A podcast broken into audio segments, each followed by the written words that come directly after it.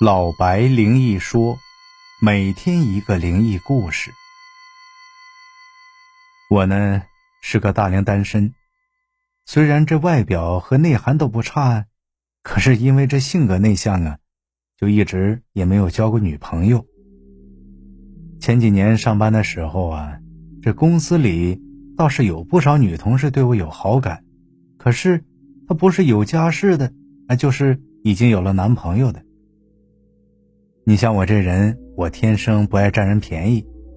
你说爱别人的老婆或者爱别人的女朋友，不太合适。所以呢，我当时啊也是把这些暧昧就拒绝了。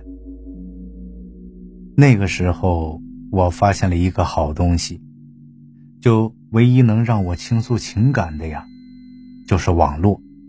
啊，我喜欢用微信，就这种。躺着都能玩的聊天工具。心情不好的时候，就发个文案在朋友圈，啊，就有好多人关心问候。这寂寞时候呢，直接摇一摇，哎，摇个陌生朋友，互相倾诉一下，然后再删除，这烦恼也就没了。当然，玩久了微信也有一些定向的聊友，比如说，其中就有一个远在他乡的。神秘人，为什么说他是神秘人呢？他经常在午夜的时候，就在我还醒着睡不着的时候，就给我发信息。其实当时我也不知道，他为什么那么准时，总能在我不开心的时候，然后安慰我。我有一次也跟他开玩笑说：“我说。”你的魂儿是不是在我旁边呢？为什么对我的事情了如指掌的？当时他给我发了一个微笑的表情，就再也没了言语，啊，聊天消息也再也没有给我发过。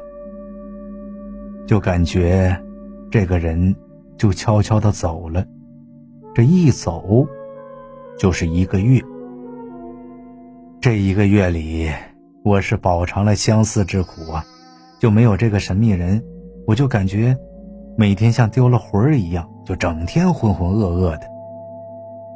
突然呢，他又出现了，就像当时他消失的时候那么突然。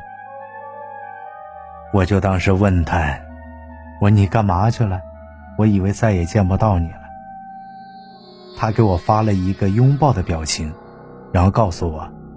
他一直都在，一直在默默的关注我，可是他不敢出现，他怕我越陷越深，最后无法自拔。我当时心里还是挺酸的，我就对他说呀：“我说，那你看我现在的状态，是不是已经晚了？”结果他就很久没给我回消息。就当我以为他又一次消失的时候，他给我回了一句：“对不起。”我其实挺难过的，我就问：“你是有家室吗？还是你已经有了男朋友呢？”他回答都是：“不是的，没有。他既没有家，也没有男朋友。”我这时候不理解。我就反复追问他，我那是为什么呢？他就回复我：“